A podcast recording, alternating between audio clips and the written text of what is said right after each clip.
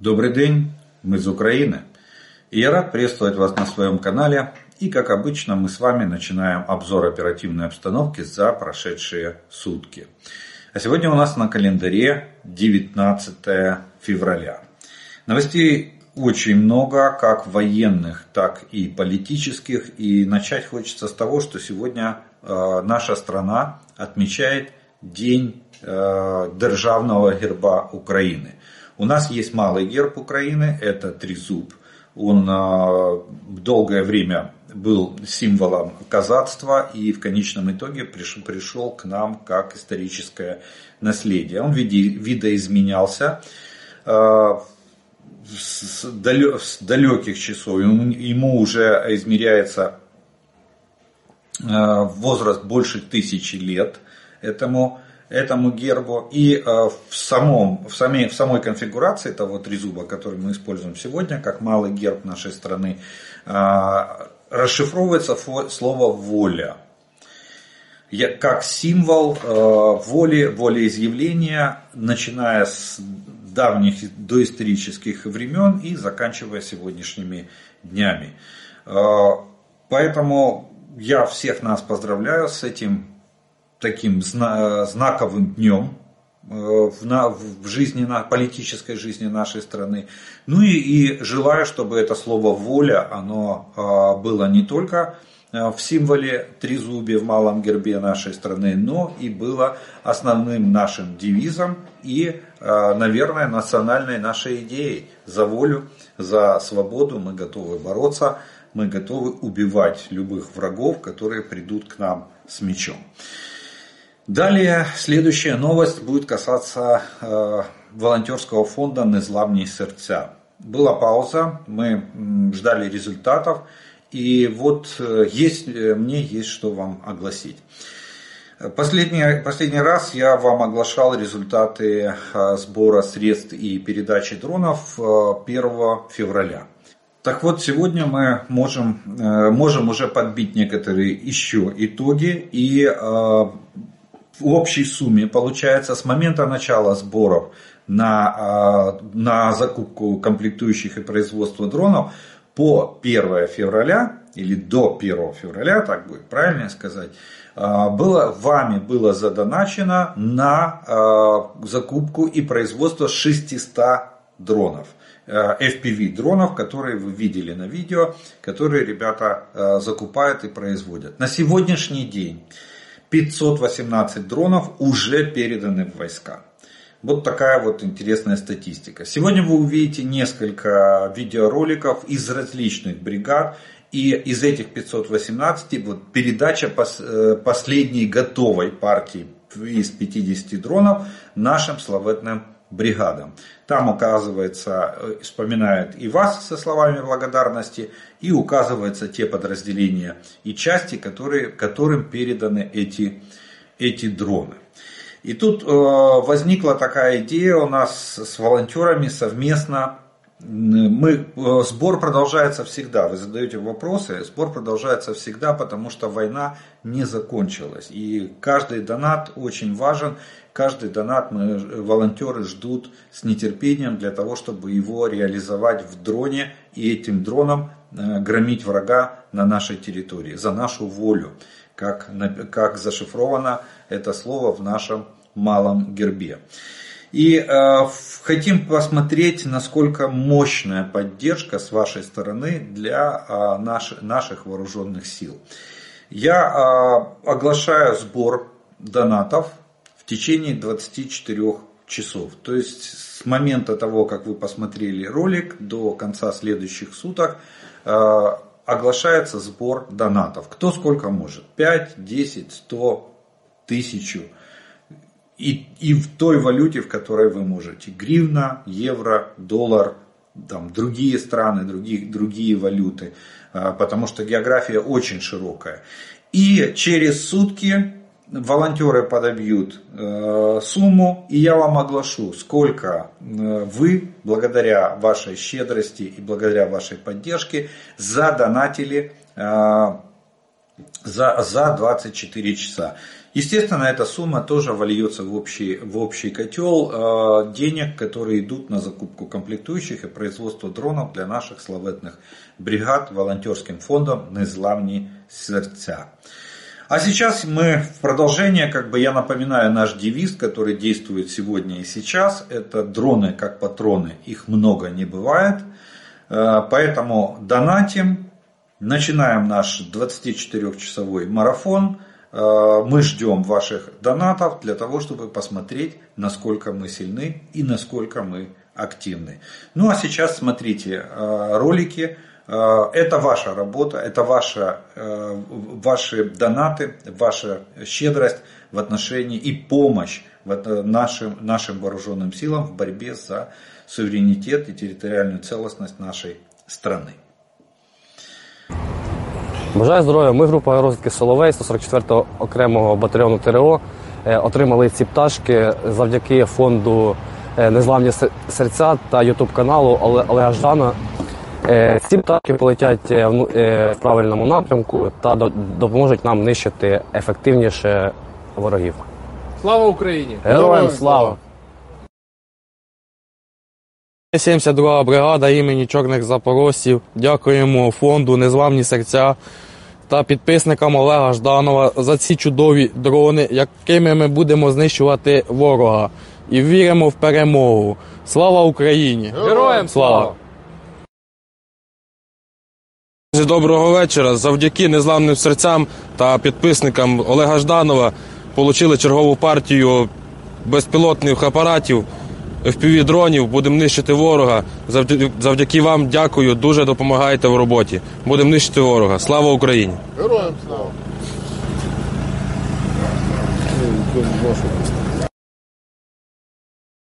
Ми бійці окремої роти безпілотних летальних апаратів FPV першого механізованого батальйону 72-ї окремої механізованої бригади. Дякуємо фонду Незламні серця, окремо підписникам Олега Жданова за надану допомогу у вигляді fpv дронів. Ці дрони допоможуть нам вести е, нерівний бій з нашим ворогом, по звільнення нашої батьківщини. З Богом, хлопці, за Україну. Бажаю здоров'я. Ми, військовослужбовці 47-ї бригади, завдяки благодійному фонду Незламні серця та підписникам Ютуб каналу Олега Жданова отримали е, чергову партію FPV Камікадзе для більш ефективного виконання бойових задач на лінії бойового зіткнення. Е, дуже дякую за матеріальну базу. Вона нам покращить наші оперативні спроможності. Слава Україні! Героям слава! Ну а мы с вами продолжаем э, оперативную обстановку за э, прошедшие сутки. И как обычно мы начинаем с сегодняшней ночи, которая был, прошла э, довольно неспокойно. Враг не остался в стороне и начиная со вчерашнего вечера четыре ударных беспилотника типа Шахет 136-131 атаковали в направлении Харьковщины из Белгородской области. А,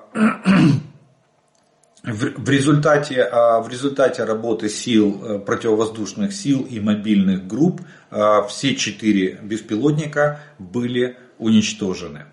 Но э, на этом ночь не закончилась.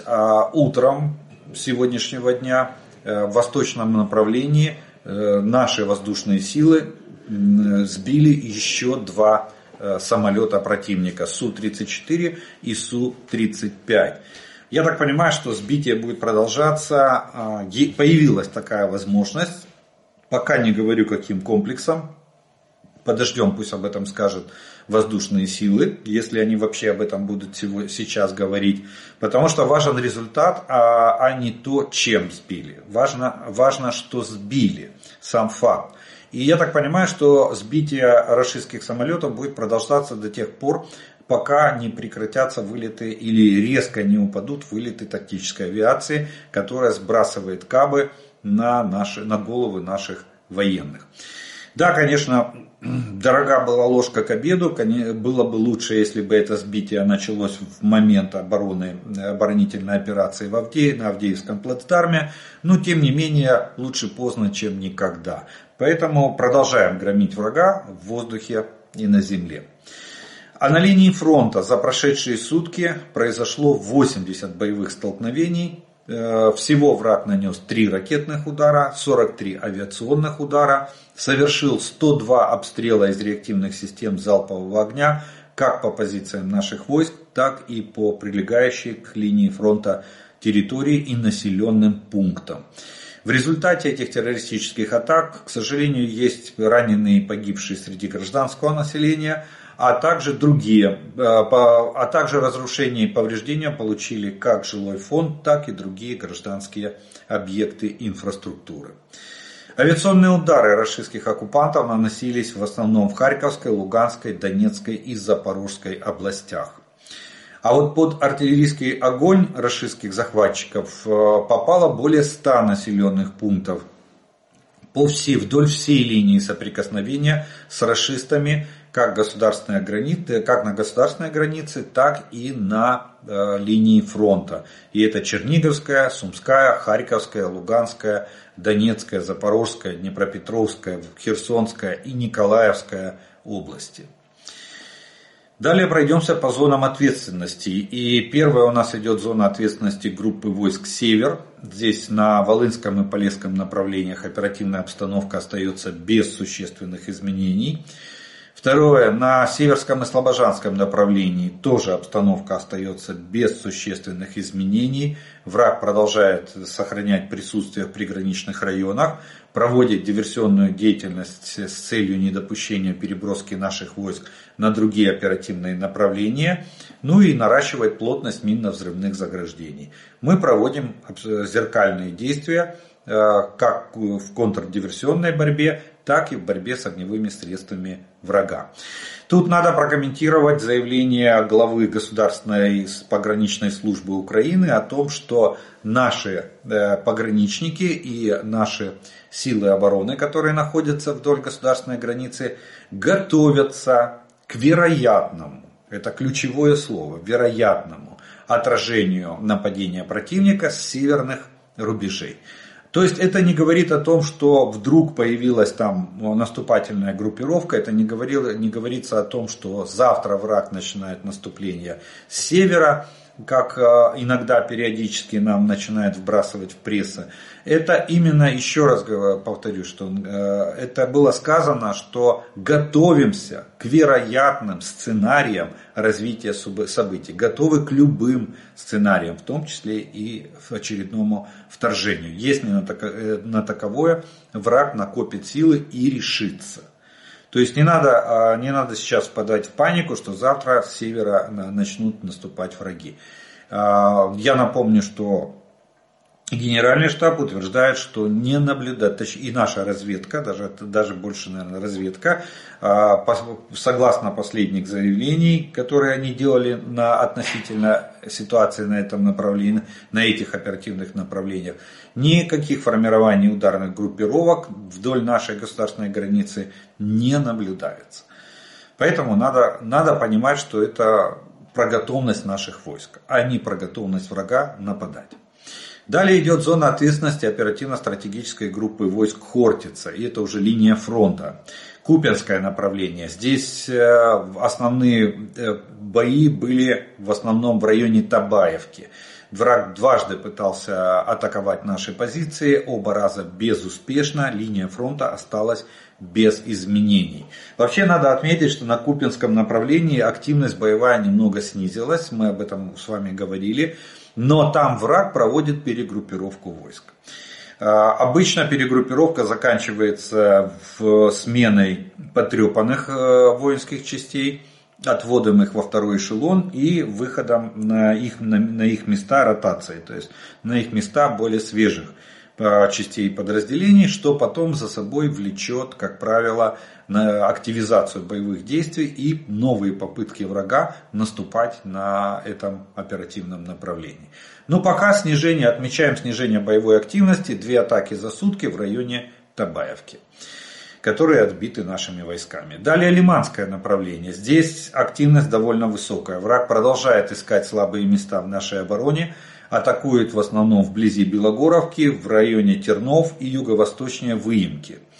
Десять раз вражеские войска пытались, пытались прорвать нашу оборону. Все 10 атак не увенчались успехом, были отбиты, враг понес потери и отступил на исходные рубежи. Линия фронта на Лиманском направлении остается без изменений. На Бахмутском направлении тут э, э, Силы, силы обороны Украины продолжают отражать атаки противника. Основные бои точатся в районе Ивановского, Клещиевки и Андреевки.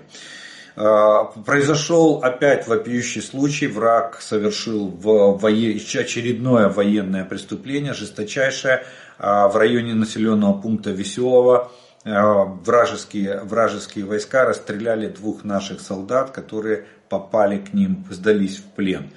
Э, очередное напоминание, что э, с расистами ну, разговора не получается, они не люди. Когда, когда солдат складывает оружие, не может оказывать сопротивление, он переходит в статус военнопленного. И по правилам и обычаям войны его защищает международное право.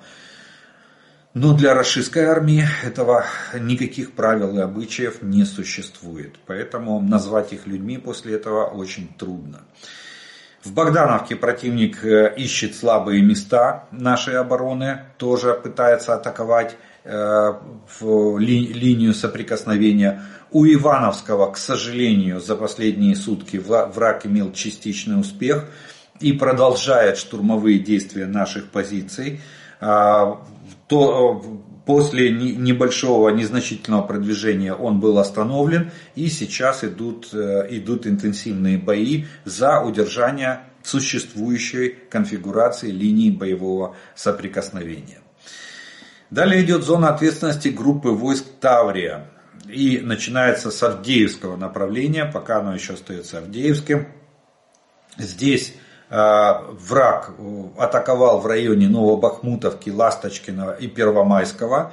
Пять атак было предпринято противником. Э, ну, мы, вы знаете, да, что уже все бои идут за Авдеевкой. Авдеевка находится уже в тылу войск противника. Наши войска вышли оттуда. Враг пытается штурмовать населенный пункт Ласточкина. То есть они пытаются сходу максимально продвинуться на Авдеевском оперативном направлении. Сейчас основные бои э, точатся в районе Ласточкина. Там значительное число пехоты, то есть та пехота, которая была растянута по линии фронта, она, она сконцентрировалась и этими пехотными подразделениями э, они пытаются взять сходу, взять Ласточкина.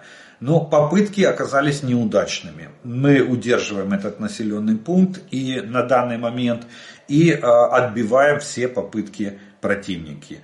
Тем не менее, наша разведка отмечает, что происходит вот на рубеже Ласточкина, происходит накопление российских войск, они, они накапливают войска в прилегающих посадках для того, чтобы возобновить штурмовые действия уже э, в ближайшем в ближайшие дни. Так что ситуация продолжает оставаться очень напряженной, э, особенно, что мы, нам надо время для того, чтобы занять оборонительные рубежи, для того, чтобы развернуть систему обороны. Они, они к сожалению, пытаются нам не дать этого сделать. Также Рашисты атакуют в районе Первомайского и вплотную подошли к Невельскому. Вот э, такие, такая обстановка складывается на Авдеевском оперативном направлении. То есть практически Авдеевский выступ они, э, им удалось, э, практически удалось срезать. Э, сейчас выравнивается линия фронта. Еще раз повторюсь, нам надо время для того, чтобы закрепиться на тех рубежах, на которых мы сейчас более-менее остановились. Далее Маринское направление. Тут силы обороны Украины продолжают удерживать врага в районах Георгиевки, Победы и Новомихайловки. Здесь э, захватчики при поддержке авиации 18 раз пытались прорвать оборону наших войск. Противник усилил давление на силы обороны. Сейчас, видите, если на Авдеевском направлении мы отмечаем снижение боевой активности, несмотря на то, что они продолжают давить и наступать, но меньше количество атак, чем это было при штурме Авдеевского плацдарма. А то здесь интенсивность боевых действий на Маринском направлении, она сохраняется довольно высокая. 18 атак за сутки на наши, на, на наши оборонительные рубежи.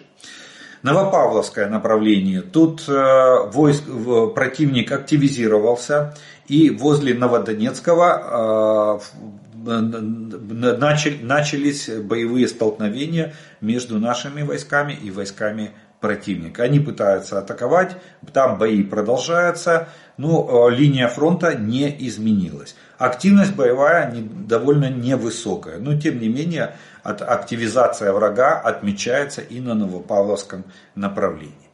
Запорожское направление. Тут э, очень резко активизировался враг, они пытаются атаковать на э, Работинский плацдарм. От Работина до Вербового начали массированную атаку. У них было время на перегруппировку, они большой активности не проявляли. И вот сейчас довольно большим количеством войск они атакуют.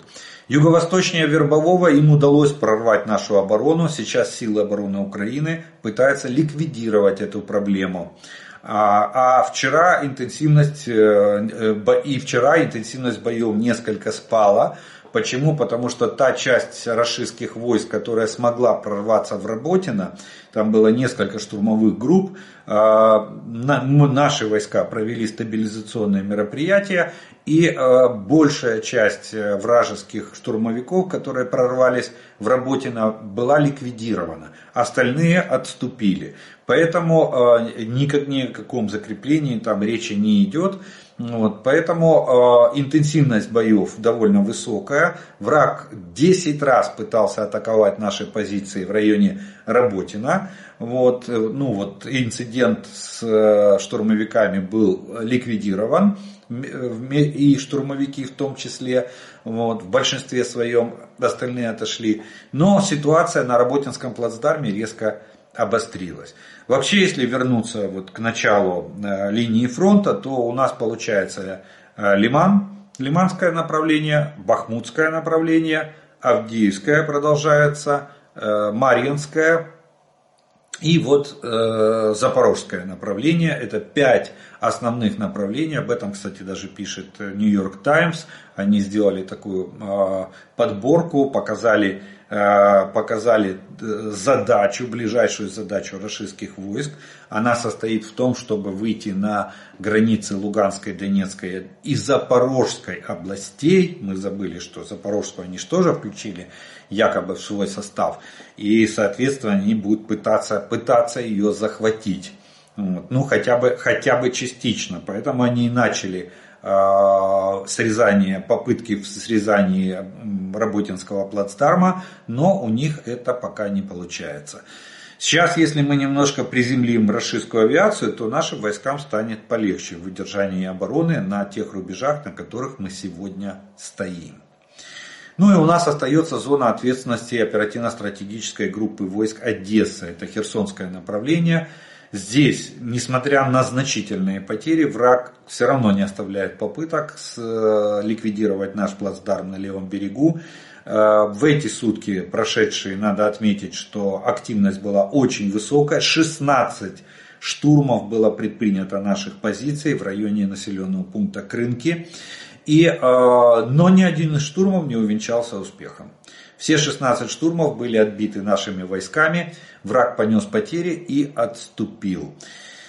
Так что э, здесь ситуация на Одесском, э, точнее на Херсонском направлении, ситуа, ситуация на линии фронта без изменений. Как э, вывод за по военной обстановке можем сделать следующее, что после завершения боев за саму Авдеевку расистам нужно принимать решение, куда перекидывать основные силы дальше. Враг может пытаться выйти на оперативное пространство э, западнее города, ну, имеется в виду Авдеевки, или сконцентрироваться на Купинске, э, на Часовом Яре и, или на Работино. Ну, там, где мы и говорили, почему-то Маринку забыли тоже, либо там враг тоже может сконцентрироваться, потому что Маринка это э, прорыв в, на Маринском оперативном направлении грозит нависанием над Угледаром. И это очень важное тоже направление.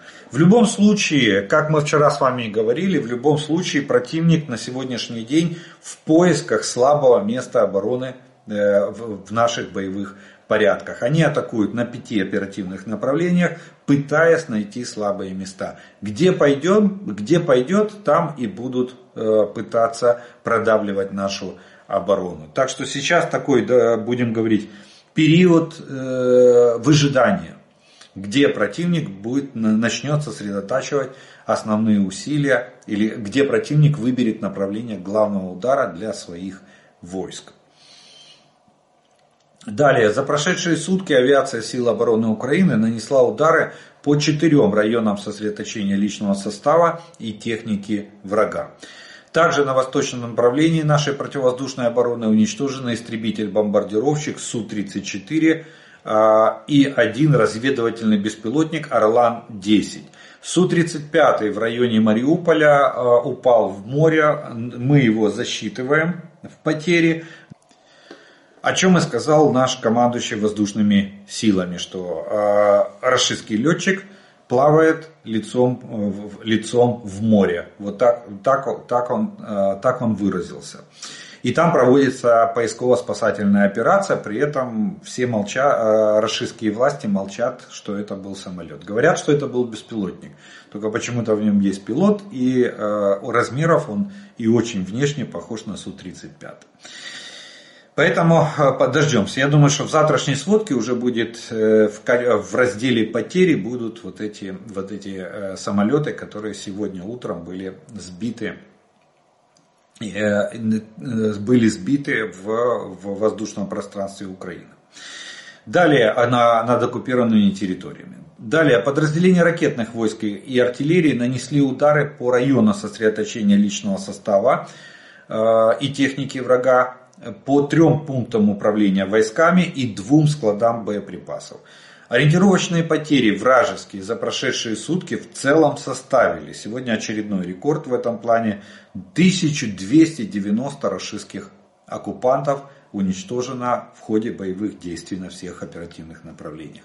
По технике и вооружения в танках 11 единиц, боевых бронированных машинах 34 единицы, в артиллерийских системах 24 единицы, в реактивных системах залпового огня 2 единицы, а, самолетов 1 единица, беспилотников оперативно-тактического уровня 11 единиц, а, автомобильной техники 31 единица и специальной техники 5 единиц.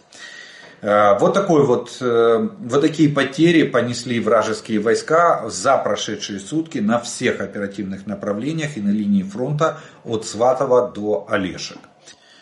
Ну и в оперативно-стратегической э, группе войск Таврия, в, ком- в команде, в штабе точнее, подбили, подбили общие итоги, подвели общие итоги вражеских потерь за а, время проведения а, Авдеев, а, боев на Авдеевском плацдарме. То есть результат нашей оборонной операции в населенном пункте Авдеевка. Четыре месяца активной фазы оборонной операции с 10 октября прошлого года. Общие потери российских войск составили в личном составе 47 186 человек. Это санитарные потери, то есть тут и без возра, тут э, и убитые, и раненые. А, в танках 364 единицы, в артиллерийских системах 248 единиц, боевые бронированные машины 748 единиц и самолеты 6 единиц. Вот такие, вот такие вот потери понес враг. Кстати, а, судя по э, таким огромным цифрам, и даже, даже не, не так, надо правильно сказать, судя по реакции Генерального штаба Российской Федерации, э, цифры потерь примерно должны соответствовать э, действительности. Они могут быть уточнены плюс-минус, но в общем они, э, видимо, соответствуют. Почему? Потому что первыми не выдержали военные блогеры Российской Федерации. Они начали, подняли вой, что какова же цена взятия Авдеевки и что такая, такую цену платить а, может ли себе позволить российское общество может ли себе позволить платить такую цену. На что получили жесткую реакцию со стороны Генштаба РФ с закрыванием ртов. Запретили обсуждать эту тему, была спущена методичка хвалить и восхвалять героев, но не говорить, что их много так погибших. Э, и прославлять победы российской армии. То есть была спущена стандартная методичка с жестким запретом обсуждать количество потерь и цену э, для российской армии взятия Авдеевки, захвата Авдеевки. Вот такая вот ситуация. Ну а мы с вами, на этом мы военную, военную обстановку закончим. И у нас э, следующий раздел – это военно-политическая обстановка, которая происходит в мире и в нашей стране. Ну и э, очередная презентация. Вот презентация у нас как фантиков. Очередная презентация. Руководитель э, Министерства Минцифры Михаил Федоров презентовал э, украинский аналог российских э, дронов «Ланцет». Они прошли первые испытания, в конце весны их можно поставить на поток 100 штук в месяц. Вот такой вот поток нам анонсировал министр э, цифровизации Украины. Вот. Э, характеристика этих дронов, э, которые, которые есть аналогами российского ланцета, дальность 30-40 километров. И а, преимущество беспилотника в том, что он может атаковать в дневное время суток, потому что большие квадрокоптеры эффективно работают только под прикрытием ночи, а тут он сможет проводить атаки и днем. Ну, конец весны 100 штук в день, я вам скажу, что довольно, довольно малая, маленькая цифра. А, для, как для а, Министерства цифровизации, если они брались за Э, организацию, разработку и организацию производственных мощностей по э, производству таких дронов. Ну, посмотрим. Хоть 100 штук в месяц, и то, и то уже хорошо. Хоть что-то государство нам даст нашей, нашей армии. Далее, Украина получит первый истребитель F-16 ориентировочно в июне 2024 года. Об этом а, Foreign Policy сообщает издание со ссылкой на министра обороны Литвы. Та, а, такие же временные рамки назвал еще один европейский чиновник, имя которого издание не указывает.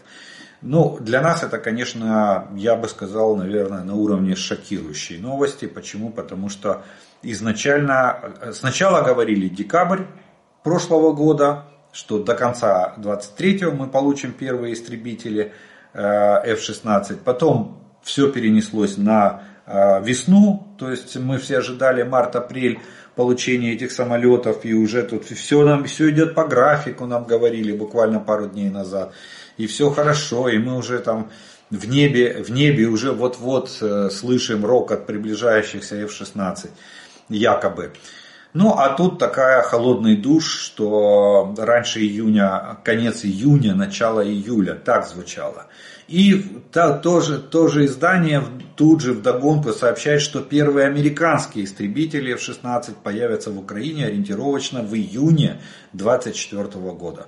Украина рассчитывает, что до конца финансового года США обучение на истребителях пройдут 12 пилотов, говорится в статье этого издания. А финансовый год, я напомню, заканчивается 1 октября. Вот. Так, что, а, так что здесь для нас, конечно, э, и опять же вопрос. Дело в том, что э, ранее, ранее заявлялось 24 истребителя будут переданы Украине, но не менее чем 24, возможно даже больше, так заявлялось э, Нидерландами, по-моему. Непонятно пока только, входят ли американские истребители в это число 24. Возможно, они входят во фразу «а может быть и больше». Вот. И сколько из 12, которые мы ожидаем получить от Соединенных Штатов, сколько будет передано в июне месяце. Ну, видите, опять же, скорее всего, политика, наверное, играет большую роль, чем э, наша, наша война. Э, скорее всего, приурачивают, наверное, к саммиту НАТО, который будет проходить в Вашингтоне. И там-то все торжественно объявят, что вот э, мы подготовили, вот мы передаем. Ну, посмотрим. Главное, чтобы не перенесли в очередной раз на очередной квартал, э, следующий квартал, потому что получалось вроде как первый, э, начало второго квартала, а тут уже конец второго, начало третьего квартала. Это, это не совсем радостная для нас новость. Европейский Союз э, хочет создать еще один альянс, который должен э, защищать э, вместо НАТО.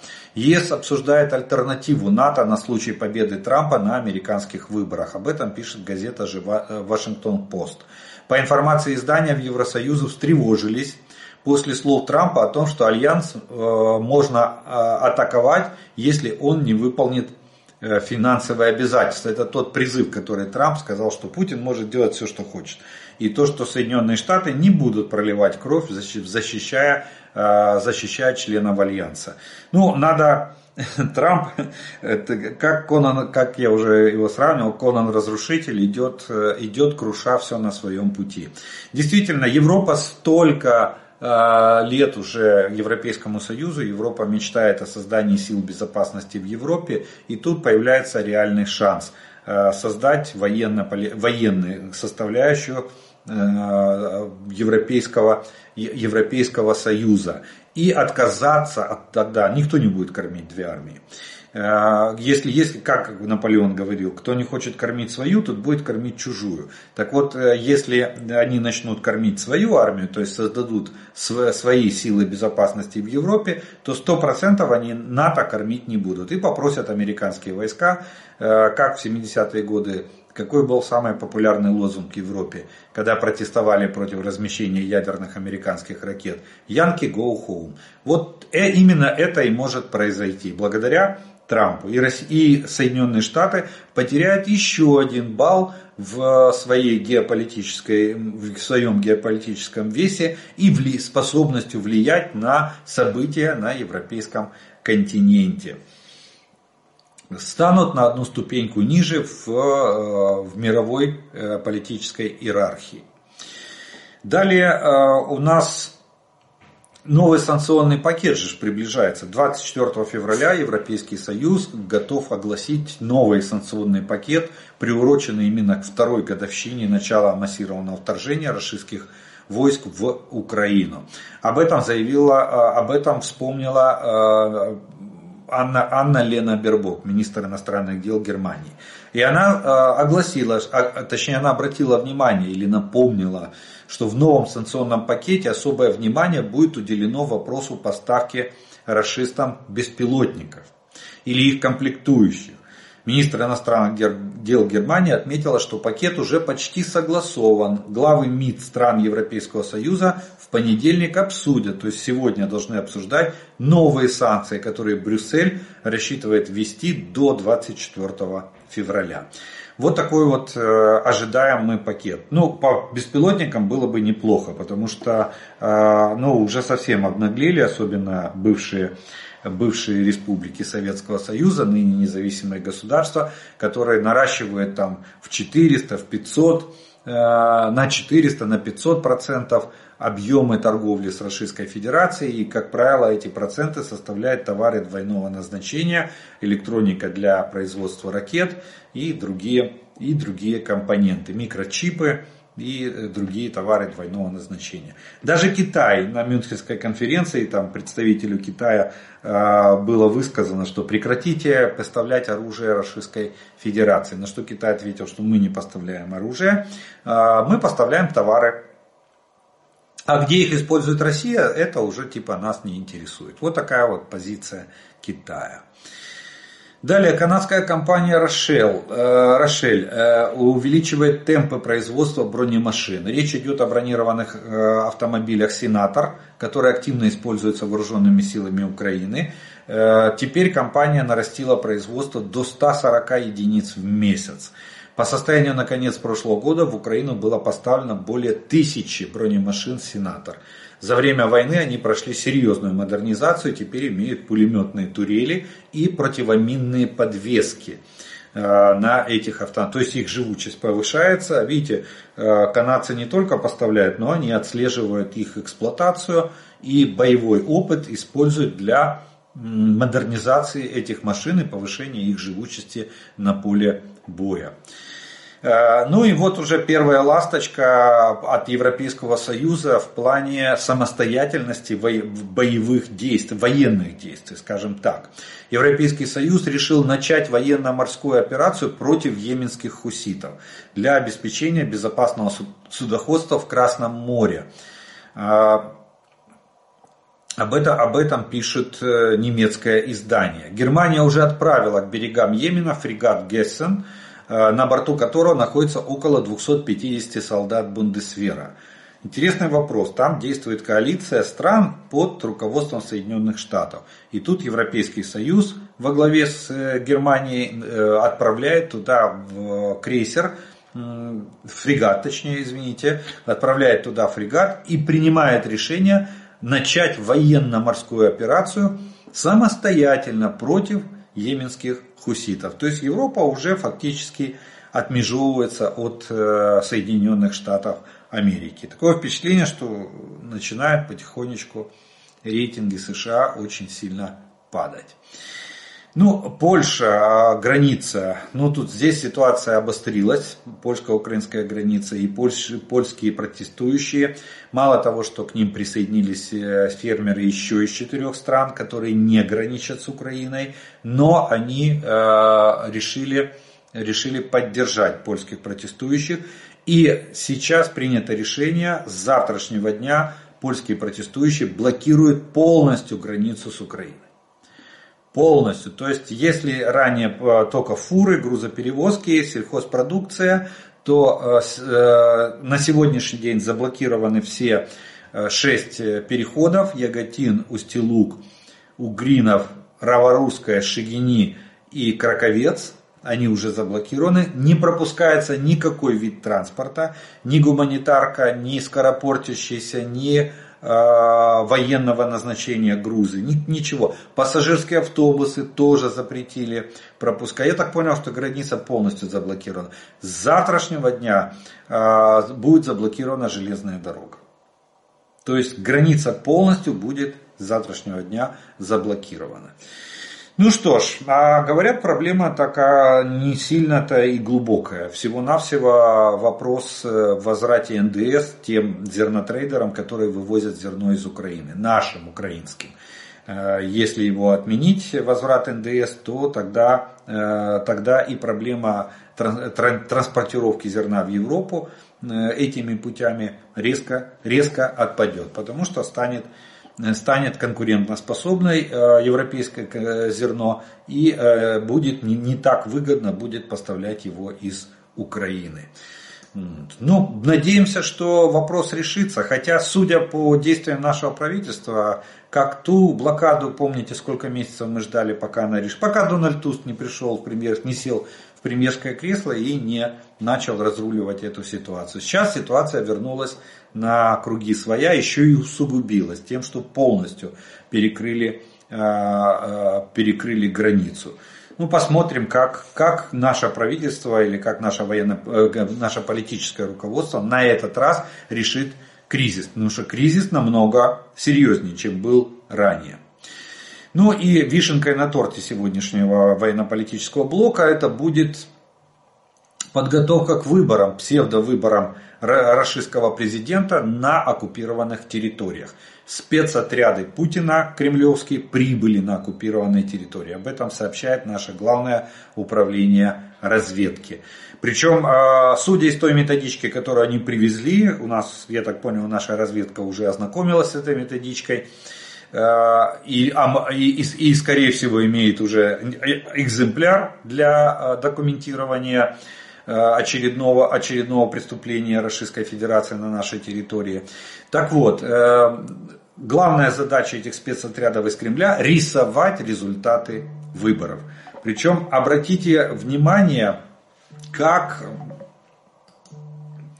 причем обратите внимание, как э, они, что, какие задачи ставит, э, э, ставит Кремль перед вот этими отрядами? Первое. Создание фейковой картинки поддержки российского диктатора э, это самое, на, на оккупированных территориях. То есть, типа, царь, спаситель, освободитель.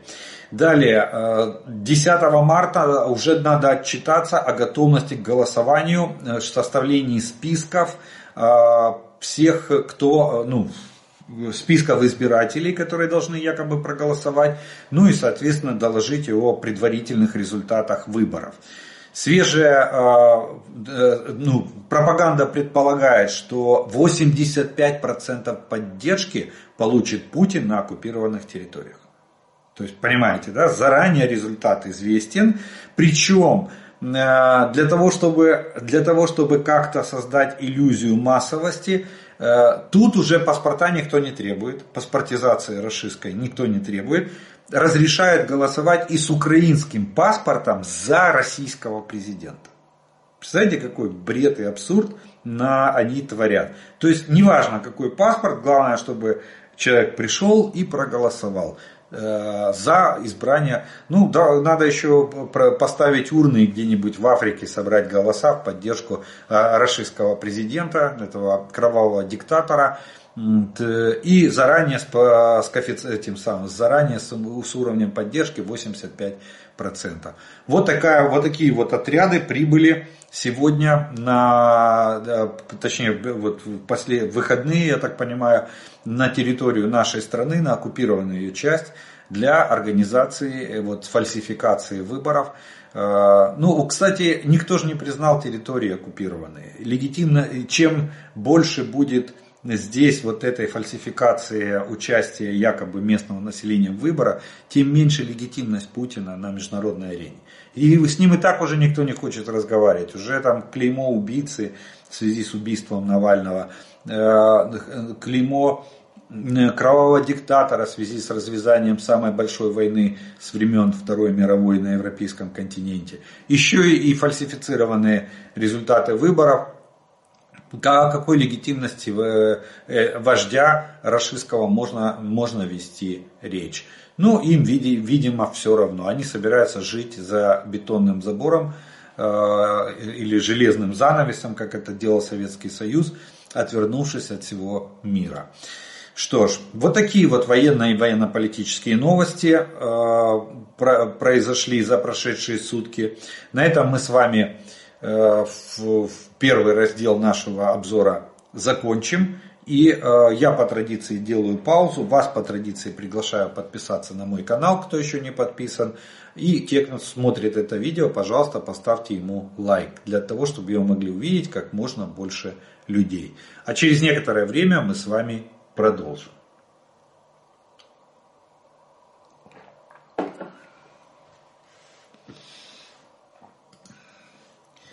А продолжим мы с вами, как обычно, это ответом на те вопросы, которые вы прислали к предыдущим видео.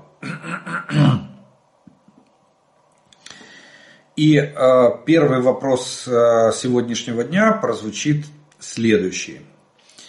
Э, Пане Олеже, де ж ті, що мають будувати фортифікаційні укриття, щоб наші воїни не відволікалися на лопати? Якщо можете, дайте дайте це питання де потрібно. Адже президент говорив, що все будується. Дякую. Я вам скажу так, что на сегодняшний день точно, точно известно, гарантировано, что инженерные войска вооруженных сил Украины трудятся не покладая рук, круглосуточно но с той техникой, которая у них на вооружении. То есть старой советской техникой э, они, э, э, да, инженерные машины есть, но опять же те же советские старые. Вот этой техникой они работают в поте лица. Наблюдались после распоряжения президента, некоторые, и вы в том числе, зрители писали в комментариях, что видели колонны техники. Но опять же, колонны техники, но старой, в основном старой, в основном советской. Никто еще не видел на линии фронта там, современные экскаваторы с сумасшедшей производительностью, не грузовики 20 там, или 40 тонники для, перевода, для вывоза грунта. Ни, никто не видел развертывания растворобетонных э, узлов для производства бетона и бетонирования этих траншей. К сожалению, да, а у нас вопрос, первый вопрос к правительству. Где, и, где, эти, где эта техника и почему она не на, сегодня не на фронте. Зато в Киеве на Кольцевой э, стоит эта техника. Кстати, работы сейчас там частично прекращены в больших объемах. Ну, стоят эти современные экскаваторы с высокой производительностью, стоят грузовики Э, ну, нельзя сказать пылятся, потому что дождь покрывается дождем и снегом. Вот. Но, тем не менее, на фронт они не убыли. И действительно, где эти компании, где... Почему у врага государственная программа по созданию инженерных э, сооружений и оборудованию а рубежей обороны, окопов, позиций и всего остального. Почему у нас э, это, нет этой программы, и почему у нас государственные компании или частные крупные компании сегодня не принимают участие в э, инженерном оборудовании наших позиций. Постоянное нарекание со стороны военных на качество э, инжен... оборонных рубежей. Вот сейчас опять вот за Авдеевкой та же самая картина. Часов Яр, то же самая картина.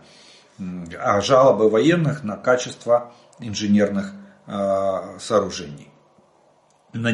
Надеемся, что как-то как сдвинется лед э, это самое, с мертвой точки и начнут, начнут что-то делать. Э, доброго вечора. Наступне питання. Привіт з Литви.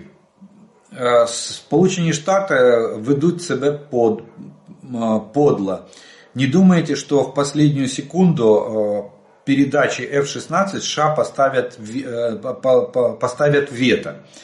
И если в Европе истребители четвертого поколения, на э, передаче которых Соединенные Штаты не могли поставить вето, например, у э, последней версии Gripen E стоит американская авионика. Дякую. Ну, да, это, кстати, вопрос очень интересный. Я не думаю, что Соединенные Штаты наложат вето. Единственное, видите как, они не могут сегодня сказать, что мы накладываем вето, потому что это, опять же, это окончательно добьет политический имидж э, США на международной арене. Вот, э, это раз, потому что они уже обещали поставить, они выделили деньги на, и в бюджете в том числе деньги заложены на обучение наших пилотов. И страны-партнеры нам обучают уже пилотов. Э, так что я надеюсь, что вето они не наложат. Тут как бы для них это еще будет хуже. А вот перенести сроки передачи этих самолетов, э, тут вполне реально. Видите, уже третий раз переносят на декабрь, потом на э, март-апрель и теперь вот на, этот, э, на июнь-июль. Сроки они переносят. Поэтому вот здесь очень большая опасность кроется, что могут перенести, в очередной раз перенести сроки передачи нам F-16. Что касается Европы, то Еврофайтер и э, французские миражи да, могут могут э, быть, э, ну там не все версии без американских комплектующих. Поэтому вполне могут, могут быть э, переданы нам, и Гриппин тот же может быть не в последней версии, но передан нам без американской авионики, с европейской авионикой. Так что альтернатива как бы есть на сегодняшний день. И даже шведское правительство рассматривало такой вариант, что возможно передача Э, нам э, вот в шведских самолетов Гриппин. Вот. В какой версии, не знаю, но так, такие, такие разговоры летом прошлого года велись. Добрый день. Подскажите, пожалуйста, а могли ли страны НАТО э, проводить совместные учения с нами до войны на нашей территории? В то время, когда Российская Федерация проводила учения с Белоруссией. Я думаю, что РФ не, не пошла бы на, вторгаться в Украину, если бы там были войска другого государства, особенно стран НАТО.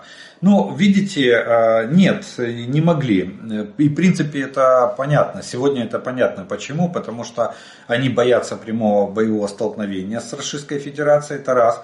А второе, вы вспомните первые месяцы войны. Никто не верил, что Украина выстоит э, против, такой, против такого массированного вторжения.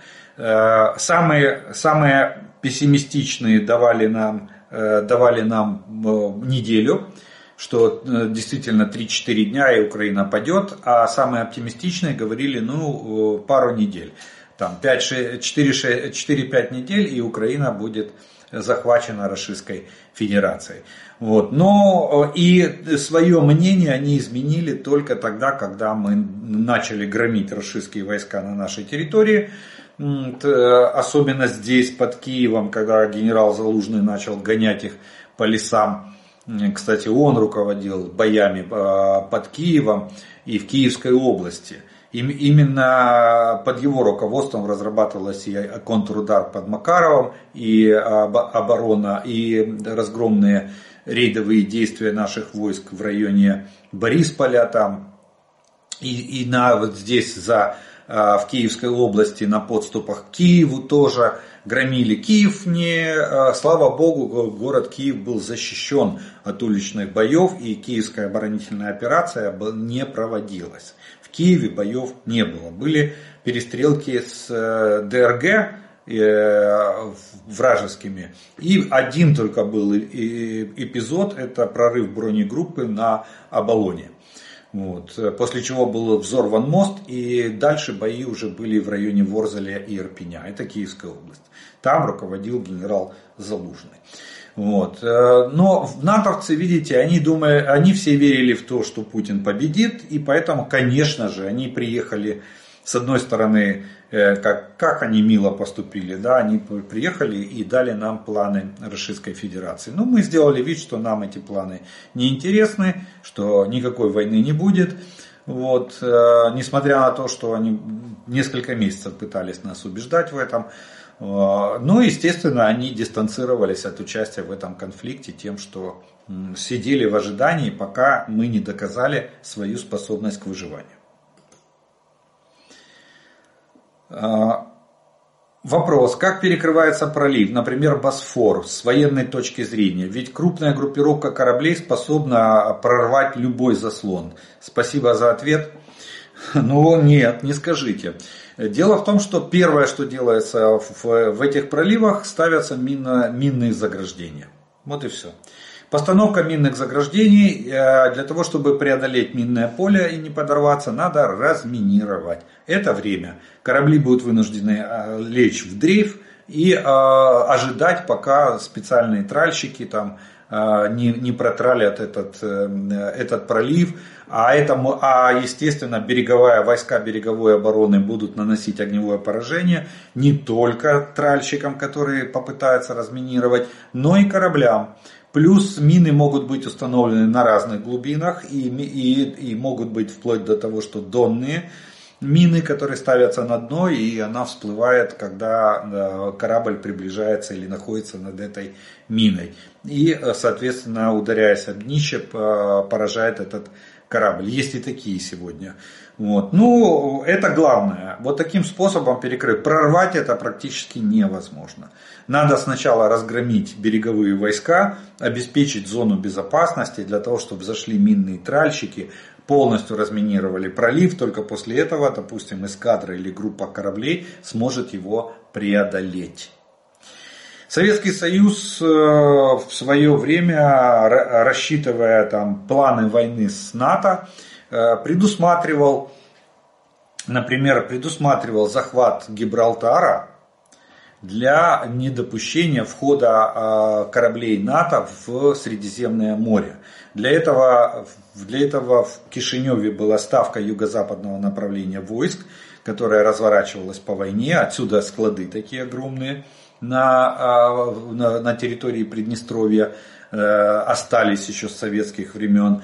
И э, воздушно-десантная дивизия, которая э, дислоцировалась в Измаиле на, в Украине, и а транспортная, транспортная, бригада транспортной авиации в Арцизе дислоцировалась. Вот они должны были выбросить эту дивизию на Гибралтар для того, чтобы обеспечить закры, перекрытие этого пролива и не допустить входа а, кораблей. Э, или, или Босфор а, в зависимости от ситуации, какая, какая могла развиваться кризисная ситуация противостояния СССР и э, НАТО.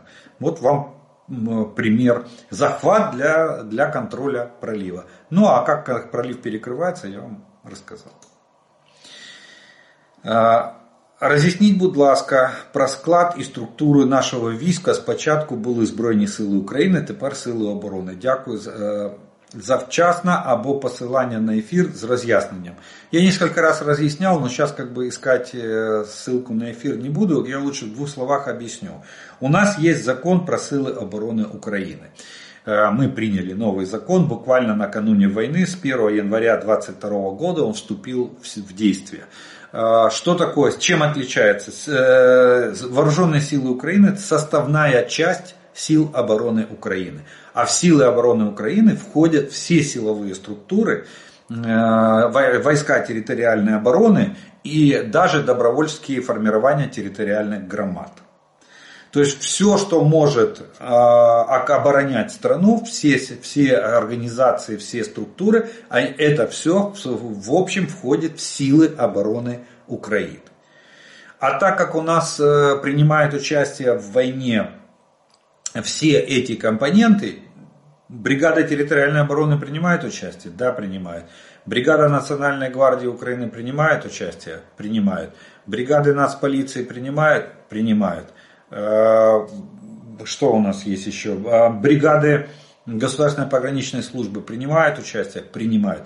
Поэтому все вместе это называется, они подчиняются генеральному штабу, это главный военный орган, э, орган главный орган военного управления, который планирует и организовывает боевые действия, над ними стоит главком, а все вместе, в совокупности это называется силы обороны Украины. А так как у нас они практически везде в перемешку, поэтому чаще, я чаще применяю термин силы обороны Украины. Хотя э, основу этих сил обороны Украины составляют вооруженные силы Украины. И большую часть этих сил обороны составляют вооруженные силы Украины.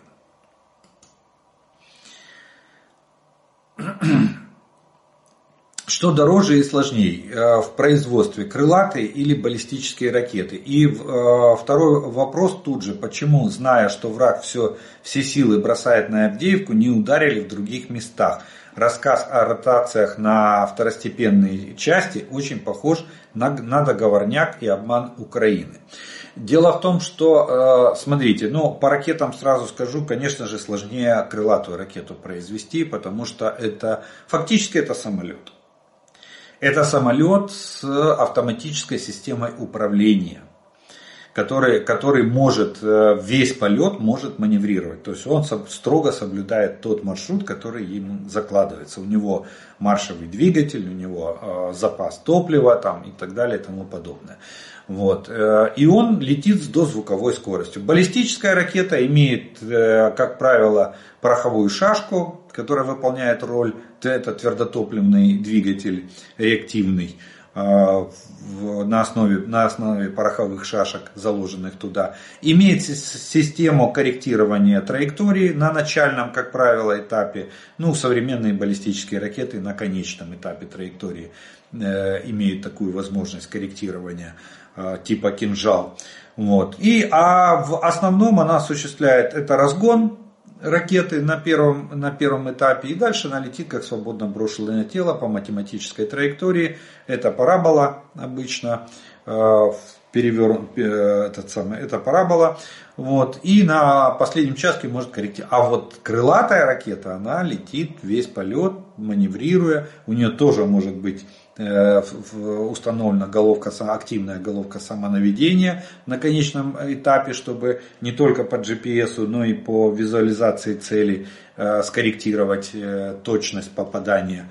Вот. Ну, поэтому крылатая ракета намного сложнее.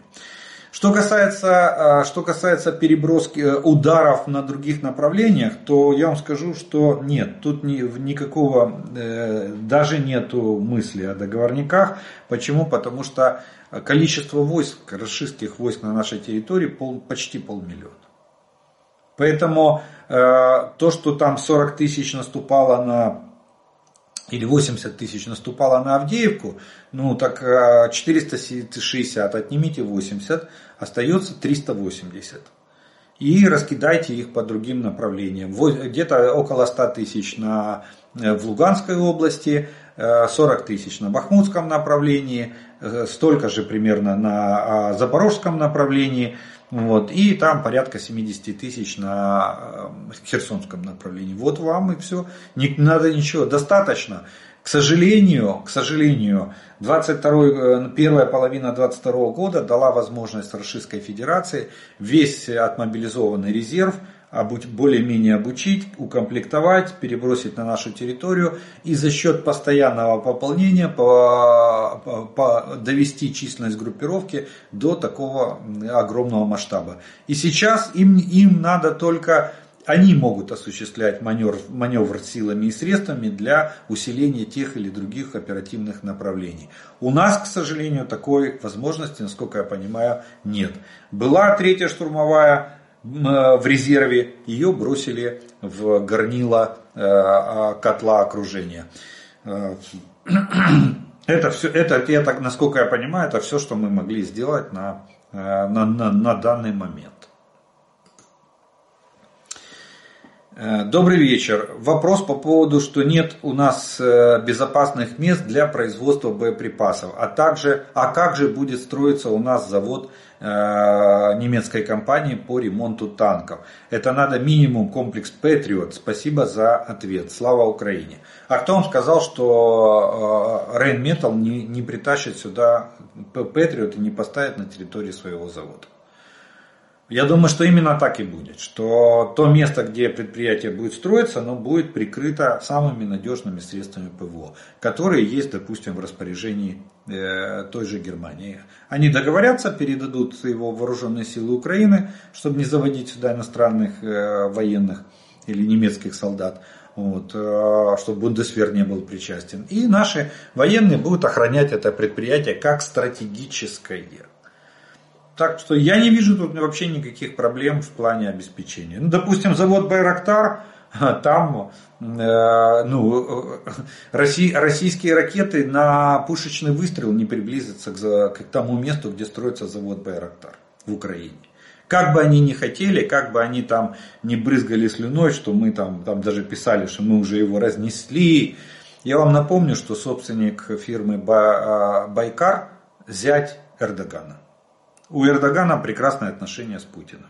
Я не думаю, что Путин сегодня готов э, нарушить, э, разрушить семейный бизнес э, турецкого президента. Так что тут тоже надо смотреть. Видите, война и политика, они переплетаются один через один. Так что Байкар может смело строить свой завод и даже выпускать дроны, и они будут даже громить российские войска на нашей территории. Но собственник завода гарантирует безопасность своему предприятию.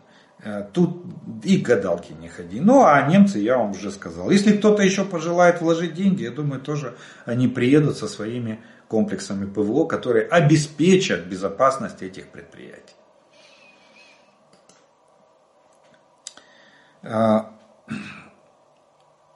Объясните, за счет чего возросло применение российских КАБов в районе Авдеевки. Раньше, когда после нескольких сбитых э, самолетов российские летчики боялись э, совершать боевые вылеты с этими КАБами на том или ином э, конкретном направлении фронта. Почему сейчас так не происходит?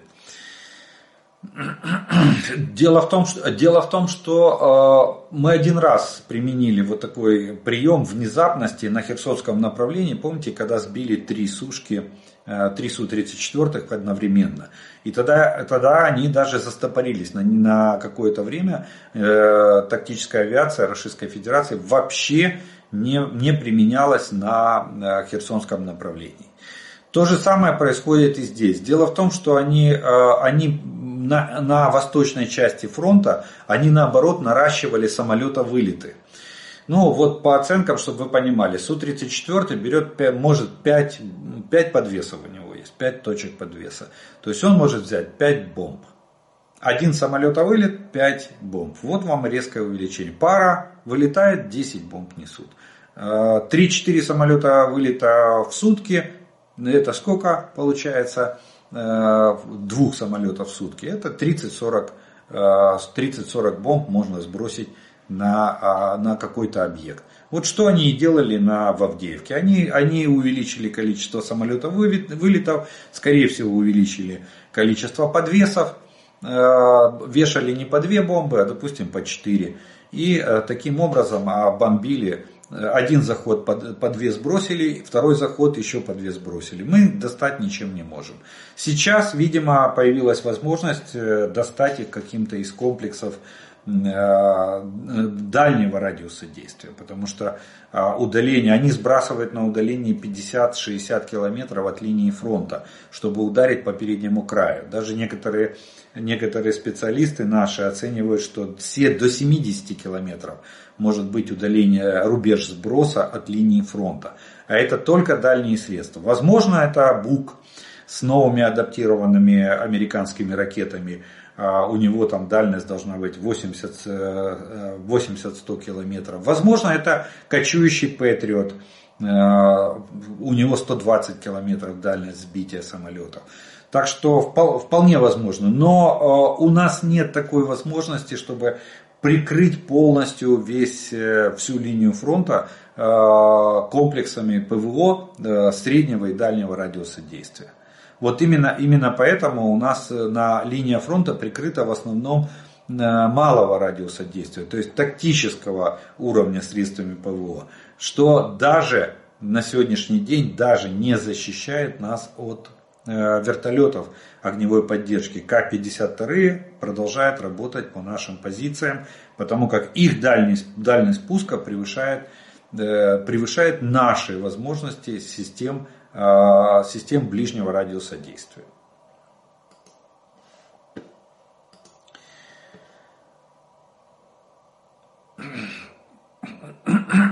Ну что ж, э, ну что ж, на этом мы с вами второй раздел нашего обзора закончим, ответы на вопросы. И у нас остается третий раздел, это комментарии, приветствия и пожелания, которые вы прислали э, к предыдущим видео. И первый комментарий сегодняшнего дня будет следующий.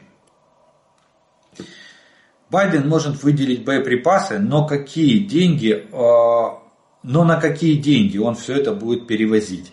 Поэтому важно, чтобы э, одобрили финансовую поддержку в Конгрессе. Предложите Соединенным э, Штатам, что Украина сама оплатит перевозку. Это точно убыстрит доставку ну, нам не, э, э, дело не в том, Байден может выделить и может привести. Для этого есть средства. Кстати, об этом уже пишет даже BBC, что у армии, у Соединенных Штатов, у Пентагона есть средства на доставку и, и выделение нам боеприпасов. У них есть свои статьи, которые в рамках военного бюджета, которые они могут использовать. Но почему-то это не делается. А, для Украины есть только одно решение – прием в НАТО с автоматическим применением пятой статьи. Прецедент э, нужно создавать, а не искать его в прошлом. Нужно смотреть в будущее. Риск, яд, э, э, риск ядерной войны возрастает. Но а, а сейчас его разве нет? Зато будет шанс остановить обескровливание Украины. Гордиев узел рубят, развязывать бесполезно. Хороший комментарий, спасибо. Тут краще буде назвати не ворог промацує фронт, а ворог користується можливістю, доки в нас немає боєприпасів та людей. Така можливість випадає дуже нечасто, тому він старається саме зараз, поки ми не набрали людей по новому закону та поки США не одобрили нам допомогу досягти найбільших успіхів. Звідси і втрати шалені саме із заспішки, плюс вибори в них, в них на носі. Треба перемогти.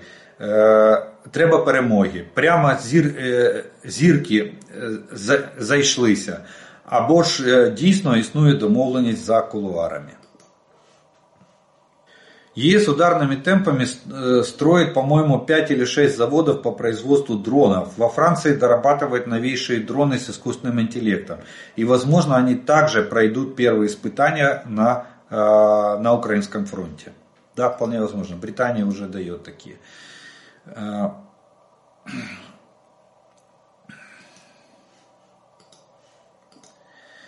пишу из Калифорнии. А Оценка вами Байдена и понятна, и оспариваемая. Не согласна с оценкой политики демократов, но в чем-то вы правы. Я всегда голосовала за демократов, а теперь буду голосовать за Ники Хейли, если она будет представителем от республиканцев. Вот еще один такой же. Вы перепутали демократическую партию с республиканской. Помощь э, нам блокируют именно республиканцы, а не демократы. И вот комментарий, ответ на ваш комментарий. Демократы не спешат преодолевать эту блокаду. Вот это самое страшное. Подработина расфигачили колонну э, зверей. И самое интересное это то, то, что как работали наши дроны. Э, умелые действия операторов дронов, съемки уничтожения зверя сняты с разного ракурса, причем как уничтожение техники, так и зверей в целом. Но работа дронов просто великолепная, и возможно там работали еще и джавелины или другая противотанковая система но а, а, расфигачили их знатно. И съемки дронов, конечно, а, дроны контролировали каждую цель, начиная от техники и заканчивая небольшими группами зверей. Министр юстиции Украины Малюска высказался за то, чтобы мобилизовать заключенных и выдавать им лопаты. Соответствующее предположение он высказал в эфире телеканала «Рада». Дания, э, Дания, вся артиллерия, 19 орудий, 155 миллиметровых Цезарь, гаубицы Цезарь. Так дело не, дело не в количестве. Как вы не можете понять, тут дело в политическом решении. Это прецедент для, э, для э, европейских стран. Вот в чем вопрос. Даже если будет одна гаубица, но сам факт политического шага со стороны Дании. Вот в чем заслуга Дании, в чем важность этого шага. Вот. Тем более, что Дания это королевство. Она относится к королевским семьям Европы. А на э, форуме королевских семей Европы, который проходил летом в Париже э, прошлого года, э, британский король, выступая там, обратился к королевским семьям Европы поддержать Украину и дать нам необходимое вооружение для победы в этой войне. Так что это очень знаковое событие, я бы даже так сказал. Может оно даже станет черным лебедем для Российской Федерации. А, дякую за информацию. Нам обещали 1 миллион дронов за 2024 год. Это грубо 100 тысяч в месяц. Прошло почти два месяца, ничего нет. Как в конце года Влада будет оправдываться? И еще а, о наболевшем. Как много строительных компаний строили дороги, и никто не может их направить на укрепление второй линии обороны. Даже очень запоздалый приказ президента о фортификационных сооружениях не очень выполняется. Дякую за Десы. Слава Збройним силам України. Швеция с Украиной.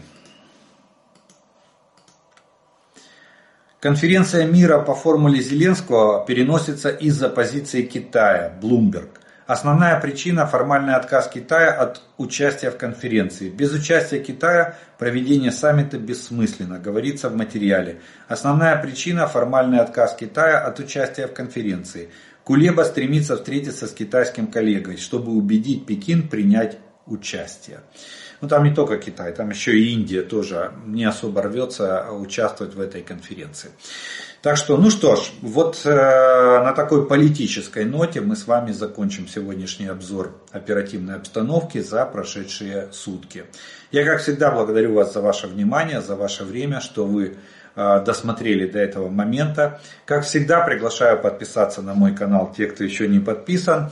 А тем, кто смотрит это видео, просьба поставить ему лайк, для того, чтобы его могли увидеть как можно больше людей.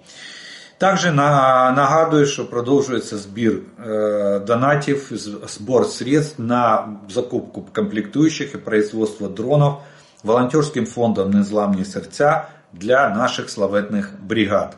Э, напоминаю, что я огласил 24-часовой, то есть суточный сбор для того, чтобы замерить, насколько мы с вами сильны и способны поддержать наших, наши войска, наших э, военных в борьбе с врагом, который оккупирует нашу нашу землю и пытается захватывать нашу страну. Так что продолжаем донатить. Реквизиты фонда в Незламные сердца в описании к этому видео. Кто сколько может на, в течение 24 часов. Потом я скажу, сколько, сколько мы собрали. Ну, от себя добавлю э, слова благодарности спонсорам и тем, кто помогает моему каналу. Ну а ми з вами продовжуємо вірити в Сили оборони України. Перемога наша, слава Україні!